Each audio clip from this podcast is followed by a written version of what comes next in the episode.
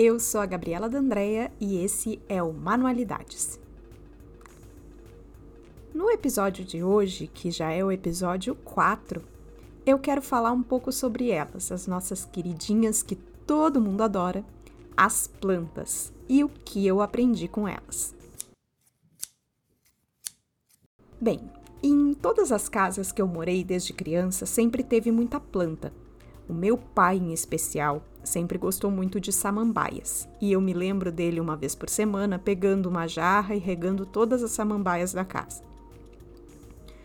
Foi por isso que, em 2011, quando eu e o Diego nos mudamos para o nosso primeiro apartamento, eu queria muito ter uma samambaia na sala. E o meu pai foi lá e me deu uma samambaia de presente, com o suporte para colocar na parede, a corrente para pendurar no suporte, tudo muito lindo. Fui lá, pendurei o suporte perto da janela, reguei a minha samambaia uma vez por semana e em poucos meses a minha samambaia morreu. Depois dessa primeira experiência desastrosa, eu ainda tentei ter uma mudinha de laranja quincan Sabe aquela laranjeirinha que dá laranjas bem pequenininhas que o pessoal gosta de botar dentro da cachaça? Pois é, eu tentei ter uma dessas na sala da minha casa e também foi uma tragédia. Em poucos meses ela também morreu. Depois desses dois primeiros assassinatos de planta, eu defini que eu não tinha o dedo verde e que eu não ia mais ter planta em casa. Só que daí a Mônica nasceu, eu tive mais tempo para ficar em casa e acabei plantando uma floreira na janela. Ali eu plantei hortelã, coloquei umas margaridinhas, coloquei várias coisas e todas elas respondiam muito bem. Quando eu vi, eu tinha uma pequena florestinha na janela de casa.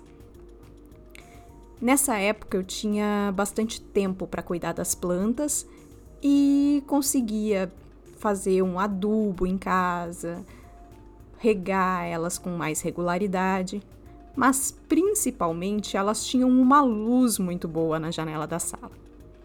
Ali eu aprendi a primeira coisa sobre as plantas. Geralmente, a gente acha que matou as plantas por regar demais, por regar de menos, mas na verdade elas estão é na luz errada. Aquela minha primeira samambaia, eu tinha colocado ela muito acima da janela, por isso ela morreu.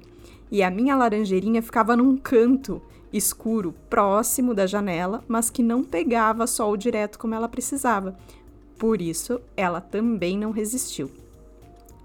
Durante os primeiros 18 meses da Mônica, eu acho, eu consegui plantar muita coisa ali na janela. Só que daí começaram a erguer um prédio do lado do meu, e eu perdi todo o sol que tinha na janela da minha sala. Em pouquíssimo tempo eu vi as minhas plantinhas definharem e eu perdi a minha hortinha de janela. Foi bem triste, mas logo a gente se mudou daquele apartamento, eu consegui levar algumas plantas para outra casa que a gente foi morar. E ali, nessa nova casa, eu e o Diego conseguimos cultivar um guaco e uma melissa, porque tinha pouquinho espaço na janela e a gente conseguiu cultivar essas duas plantinhas. Nessa época, a gente comprou o nosso segundo apartamento. E uma das coisas que mais nos encantou nesse apartamento que a gente mora até hoje é que a gente tinha acesso a uma área externa que é um posto de luz do prédio. E a gente olhou aquela área e disse: "Nossa, dá para plantar muita coisa aqui, botar muitos vasinhos". No ano seguinte, a gente saiu do apartamento que a gente estava alugando e nos mudamos para esse nosso apartamento com a área do posto de luz. E a primeira coisa que a gente fez quando chegou foi comprar muita planta. Sim, a gente se empolgou. A gente comprou begônia, comprou uma lamandra, comprou calanchói, plantas com flores, plantas frutíferas, até um limoeiro a gente plantou nessa área externa do apartamento. Quando a gente se mudou era outubro, então pegava ali sol no horário do meio-dia, tava tudo lindo, todas as plantas florescendo, tudo muito legal. Mas daí chegou março, abril, quando começou a vir o outono, as plantas começaram a murchar e definhar de novo. Eu comecei a ficar desanimada porque eu vi que passavam muitos meses com as plantas no escuro e que elas não iam resistir. Comecei a achar de novo que plantas não eram para mim. Só que daí eu comecei a observar as plantas nesse poço de luz e vi que tinham algumas que resistiam a esse período com menos luz. A espada de São Jorge conseguiu viver de um ano para o outro. A minha hora pronobis conseguiu também resistir de um ano para o outro. As jiboias que ficaram no, no posto de luz. Eu confesso que foi um pouco frustrante, porque eu queria ter uma horta verdejante, plantar alfaces, plantar cenouras, plantar várias coisas que dessem em vasinhos, comer as coisas que eu mesma plantava. Mas eu percebi que eu não tinha como brigar com a natureza das plantas. Esse meu poço de luz, ele pega duas a três horas de luz ali no horário do meio-dia, nos meses de setembro até março, no máximo abril. Depois de abril a setembro de novo, ele não pega nenhuma luz direta, apesar de ser bem iluminado, não pega sol diretamente. Então, lendo, estudando, assistindo muita coisa sobre plantas, eu descobri que eu nunca vou poder ter uma planta frutífera ali, por exemplo.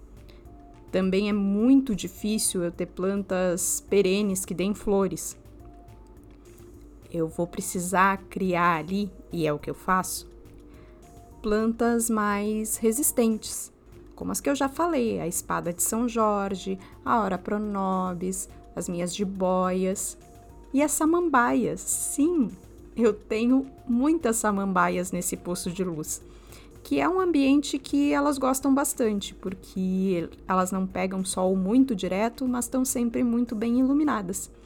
Elas estão imensas. Nesse posto de luz eu não consegui criar muita coisa, mas eu descobri que a janela do meu quarto é muito boa para colocar plantas que precisam de um pouco mais de iluminação.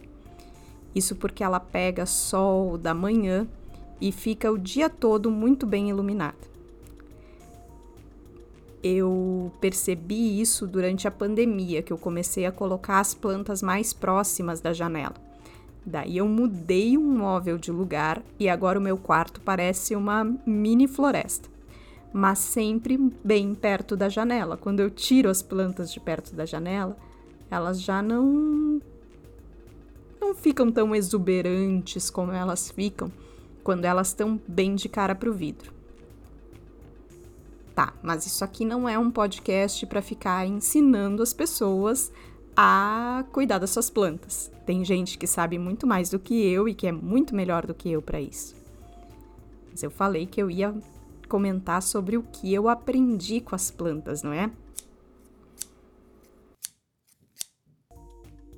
O meu primeiro aprendizado com as plantas foi o de que eu não posso ficar brigando com a natureza e querendo ter as plantas que eu quero na minha casa só porque eu quero eu vou conseguir ter na minha casa as plantas que se adaptam a esse meu ambiente.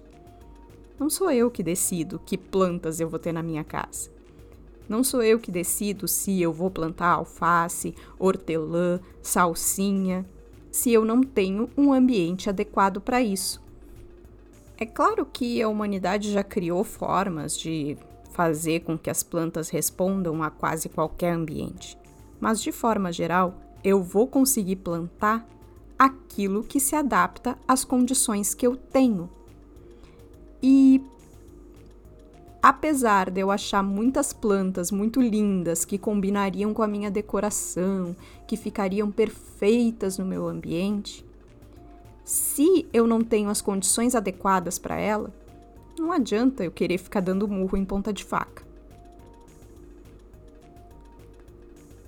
Mas a coisa mais importante que eu aprendi com as plantas é sobre resiliência e sobre as condições ideais para desenvolver todo o seu potencial. Eu vou explicar. Talvez você já tenha visto algum cacto. Sabe aquele cacto uh, mais bolinha, assim? Talvez você já tenha visto algum deles bem esticado, bem comprido, não muito bonito, sabe? Uh, não de uma forma como aquele mandacaru, uh, que é aquele cacto mais do, do sertão do Brasil. Tô falando daquele cacto pequenininho de vaso que às vezes fica espichado, comprido, fininho. Vocês sabem por que, que ele fica assim? Ele fica assim porque ele está procurando a luz. E ele está se adaptando às condições adversas que a gente está oferecendo para ele. Ele está ali. Ele está vivo, ele está resistindo, mas ele não tá tão bonito quanto um cacto nas condições ideais de luz, que ele ficaria mais gordinho, mais uh, cheinho, mais no formato de um cacto que teria que ser. Tem outras plantas que fazem isso também. Às vezes a gente vê uma planta que ficaria mais cheia, mas ela fica com um galho fininho buscando a luz que ela não tá tão bonita, ou então que ela tá num vaso muito pequeno, ela começa a crescer para cima ao invés de encher o vaso, tipo várias plantas que a gente vai vendo que elas vão encontrando formas de resistir, mas elas não estão no seu na sua melhor apresentação, digamos.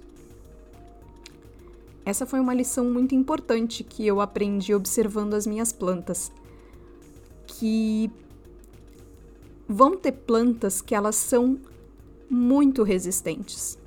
Elas vão resistir a quase qualquer condição de luz, de água, de adubo, de nutrientes na terra.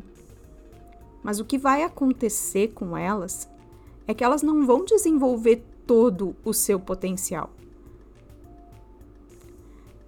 elas estão ali em condições muito adversas, que só permitem que elas sobrevivam, não permitem que elas cresçam, que elas se desenvolvam, que elas sejam plenas. Acho que vocês já entenderam onde eu quero chegar, né? Eu não tô falando só de plantas.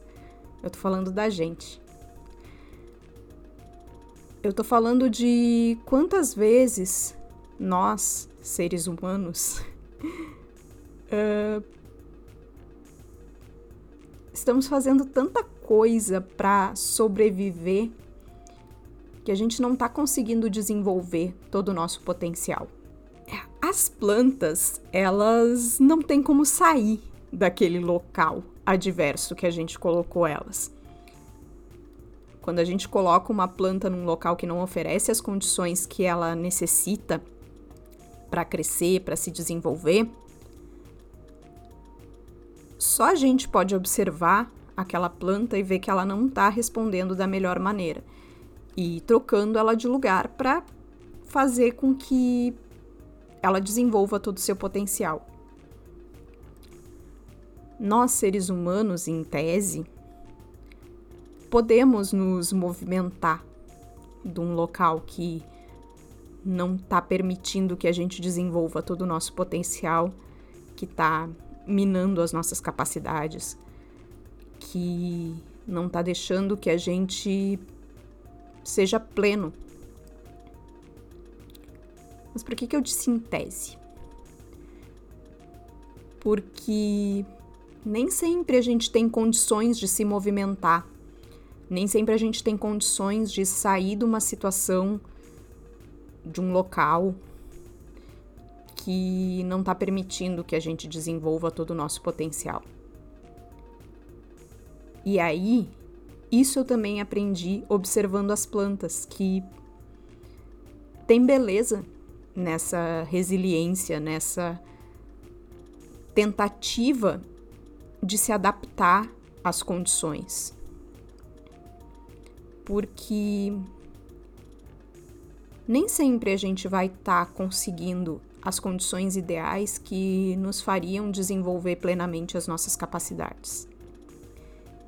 Isso não é culpa exclusivamente nossa. Tem todo um sistema que nos amarra e que faz com que nem todo mundo tenha as mesmas oportunidades. Às vezes a gente também tem que enxergar beleza no que a gente consegue fazer e ver que a gente está dando o nosso máximo e o nosso melhor naquelas condições em que a gente se encontra hoje. E eu não tô falando sobre resignação, sobre ficar parado e dizer, não, é assim mesmo, eu não vou sair daqui. Eu tô falando sobre muitas vezes a gente tá esgotado e achando que a gente tá fazendo pouco que a gente deveria estar tá em outro lugar, que a gente deveria já ter conquistado mais coisas.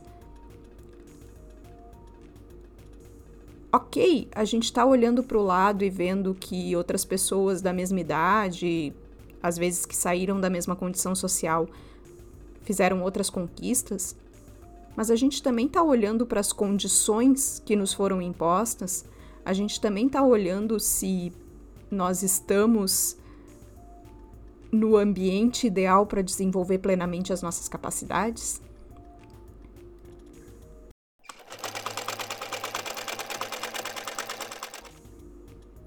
Bem, era essa minha o meu convite de hoje, a minha reflexão de hoje. Observem as plantas, observem como elas se comportam, como elas respondem e olhem com carinho para elas e com esse mesmo carinho, olhem para vocês mesmos. Olhem para as condições que nos foram impostas e como a gente está se desenvolvendo dentro dessas condições. Esse é o meu convite.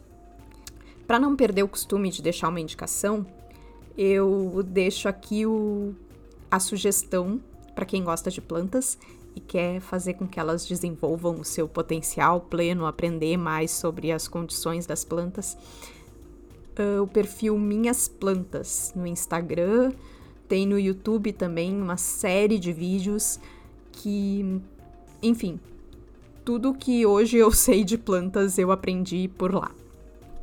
Tem indicação de adubo, indicação das melhores plantas para lugar que não tem sol, para lugar que só bate sol, uh, como cuidar de cada planta, enfim.